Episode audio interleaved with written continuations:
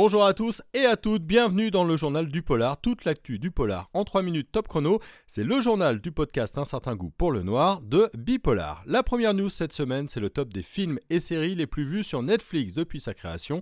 Dans la catégorie anglophone, on a trois polars dans les cinq premières places. Le premier, c'est Red Notice avec 364 millions de visionnages.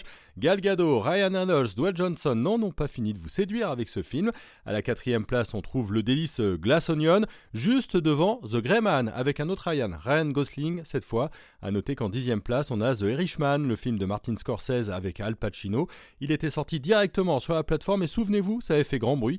214 millions de visionnages, la preuve que le streaming euh, rebat les cartes hein, avec le cinéma et les plateformes. En tout cas, le polar va très bien sur Netflix. Et puisque l'on parle de la plateforme au gros N rouge sur fond noir, on a eu des infos sur les nouveautés 2023. En polar, la comédie Murder Mystery 2 avec Adam Sandler et Jennifer Aniston va sortir le 31 mars prochain. Le 11 août, on pourra découvrir Gal Gadot dans The Heart of Stone, un thriller d'action de Tom Harper. Et puis le 27 octobre, on retrouvera Emily Blunt dans Peninsula, une comédie policière de David Yates. Et puis il faudra encore être patient pour voir The Killer, le prochain euh, Fincher. Il est attendu pour le 10 novembre prochain. Dans les autres news ciné, la nuit euh, du 12 de Dominique Moll a reçu le prix Jacques Deray du meilleur film policier. Il avait été sélectionné à Cannes, le prix sera remis le 4 février prochain. En attendant, peut-être un prochain prix, puisque la nuit du 12 a été sélectionné dans 6 catégories pour le prix Lumière 2023. Dans les autres euh, informations cinéma et série, Only Murder in the Building vient d'annoncer un renfort de poids pour sa troisième saison. Meryl Streep rejoint le casting. Chez nous, ce sera sur Disney+. On n'a pas encore la date de diffusion. Et puis il y a une triste nouvelle, hein. on a appris cette semaine le décès de l'acteur Al Brown.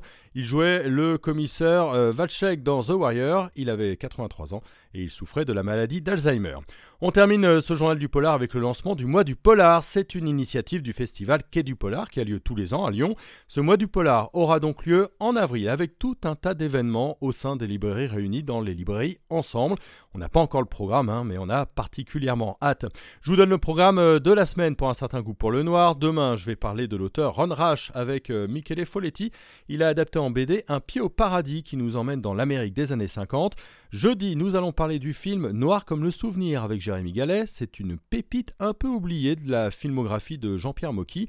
Et puis euh, sur le site Bipolar, nous parlerons euh, de Pal Blue Eyes et de Trom, les falaises, le vent et la mort. Nous aurons aussi l'interview d'un comédien, Cyril Romoli. Il donne sa voix à plusieurs polars en audio. Le journal du polar, c'est terminé pour aujourd'hui. Bonne semaine à tout le monde. On se retrouve dès demain sur bipolar.fr et sur le podcast Un certain goût pour le noir.